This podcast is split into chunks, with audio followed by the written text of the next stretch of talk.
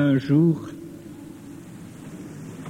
l'apôtre Paul arriva dans la ville d'Éphèse. Il y trouva quelques disciples, nous dit Saint Luc, et il leur dit, Avez-vous reçu l'Esprit Saint quand vous avez embrassé la foi? Ils lui répondirent, Nous n'avons même pas entendu dire qu'il y a un Esprit Saint. L'Esprit Saint est le plus profond mystère qu'il nous soit donné de contempler. Il ne se peut comprendre car il est Dieu. Il ne se peut imaginer puisqu'il est esprit. Il est un vent que nul ne peut saisir, un fleuve que rien ne peut contenir, feu qui ne brûle pas, rosée qui ne passe pas, lumière qui ne se voit pas. Que dire alors du Saint-Esprit? Le vent souffle où il veut, Nicodème, et tu entends sa voix, mais tu ne sais ni d'où il vient ni où il va. Ainsi en est-il de quiconque est né de l'Esprit. Serions-nous donc contraints à ne rien comprendre de lui, à n'en rien saisir et à ne pouvoir rien en dire Pourtant, l'Esprit nous est révélé, aux apôtres il s'est manifesté, et à chacun de nous il veut se donner. Et en ce jour béni, l'Église entière célèbre sa fête dans la ferveur et dans la joie. C'est que le mystère de l'Esprit est tel qu'il appelle d'abord l'exigence de faire le vide en nous pour nous ouvrir ensuite à celle de l'accueillir en notre vie. Qu'il faille au préalable faire le vide en nous, tout dans la Bible, les écrits mystiques et l'expérience spirituelle nous l'enseignent. La vérité première est là. Nous sommes des êtres encombrés et nous devons d'abord nous libérer des êtres repliés sur nos petites richesses, et nous ne pouvons servir nos idoles et le Maître. Si nous voulons donc goûter le don de l'Esprit, il nous faut commencer par le commencement. Nous devons lui faire de la place, toute la place. Qu'était-il? Les premiers disciples qui ont reçu de la bouche même du Christ ressuscité le souffle vivant du Saint-Esprit. Qu'était-il sinon des hommes vidés de toute suffisance et de toute puissance, l'âme creusée par la mort tragique de leur maître, le cœur béant dans l'attente de son impossible retour, n'ayant plus en eux ni entre eux, après son ensevelissement, ni projet, ni espoir, ni joie de vivre. Qu'était-il au matin de Pentecôte, les onze rassemblés dans la chambre haute autour de Marie et de quelques femmes, sinon des êtres portant douloureusement le vide de cette absence de leur Seigneur, remontés seuls vers le ciel? Ce n'est qu'au terme de cinquante jours pentecostés que l'Esprit leur fut donné. Le temps de creuser en eux, patiemment, longuement, quarante jours durant, plus dix encore, cet appel en creux, criant son désir du retour de Dieu. Il vous est bon que je m'en aille car si je ne pars pas, le Saint-Esprit ne viendra pas à vous, mais si je pars, je vous l'enverrai. Le vide creusé par le départ du Christ a appelé la venue du Paraclet.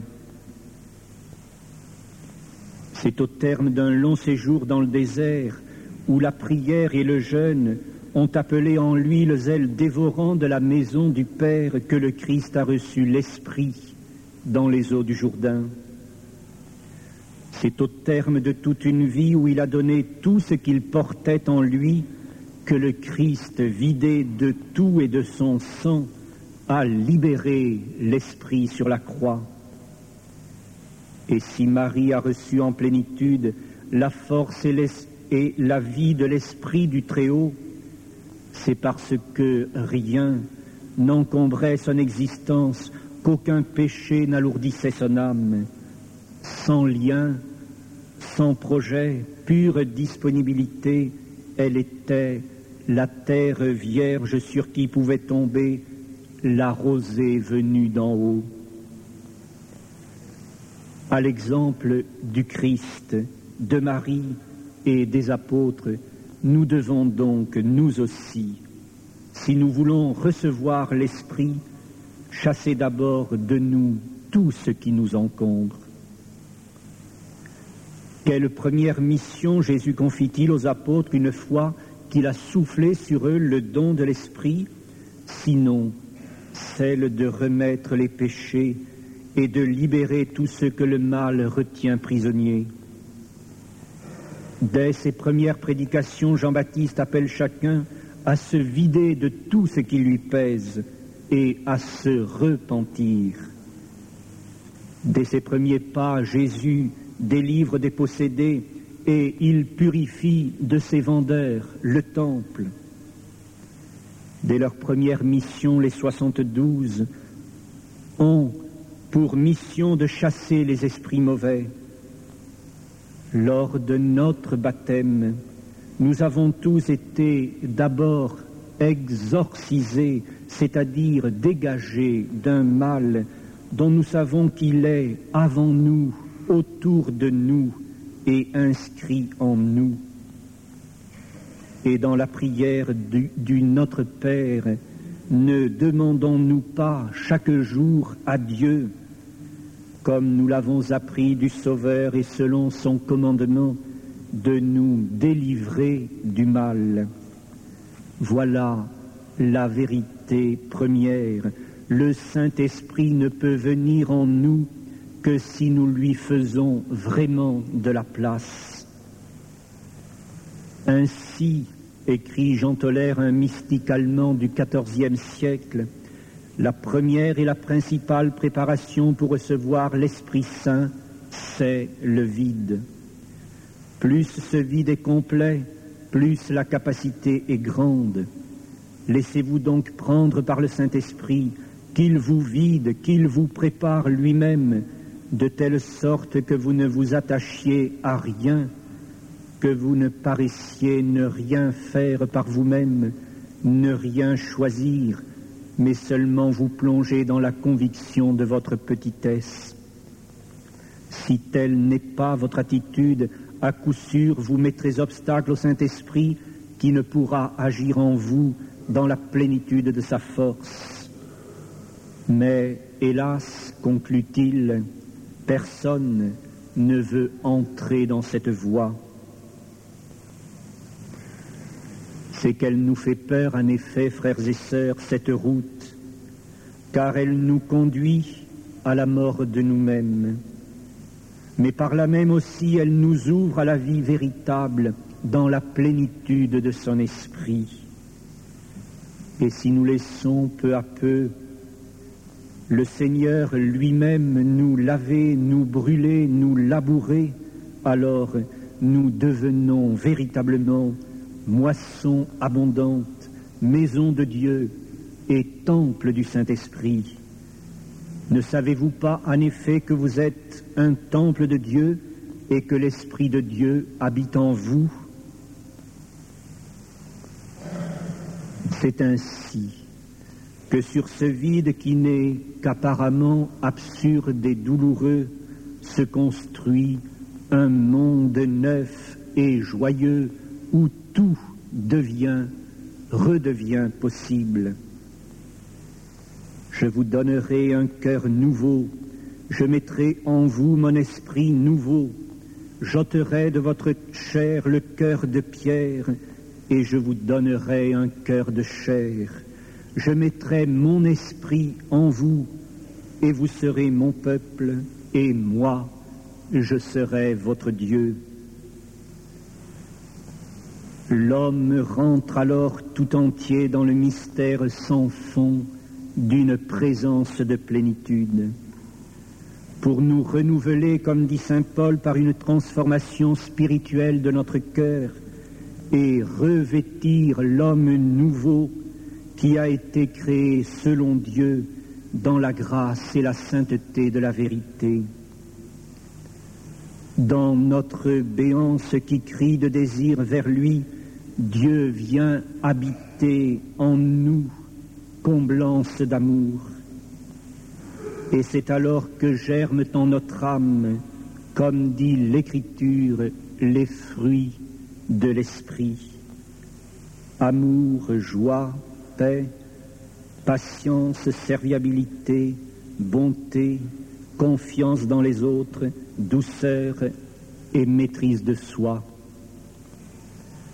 Au-dedans de nous, il y a quelqu'un, invisible mais si présent, insensible mais si réel, aussi insaisissable qu'inoubliable, et comme Jacob à Bethel au réveil du songe dans la nuit, nous nous découvrons nous-mêmes porteurs d'une présence, demeure habitée, animée d'un souffle qui monte du plus profond de nous-mêmes.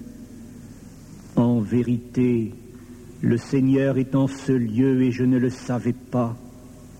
Devant nous, près de nous, en nous, il y a le Dieu très saint. Et à notre tour, nous nous surprenons à dire que ce lieu est redoutable, ce n'est rien moins qu'une maison de Dieu et la porte du ciel. Prodige que je suis et que tes œuvres, dit le psalmiste, c'est toi qui m'as façonné les reins. Voici qu'il n'y a plus de solitude, il nous faut apprendre à vivre à deux. Je prierai le Père et il vous donnera un autre défenseur pour être avec vous à jamais. L'esprit de vérité que le monde ne peut recevoir parce qu'il ne le voit ni ne le connaît. Vous, vous le connaissez parce qu'il demeure en vous et qu'il est en vous. Le souffle de vie mis dans la poitrine du vieil Adam au premier jour de création a été rendu à la terre par le nouvel Adam pour une nouvelle création. Au pied de sa croix, Marie, nouvelle Ève, l'a recueilli pour nous dans son cœur de mère des hommes.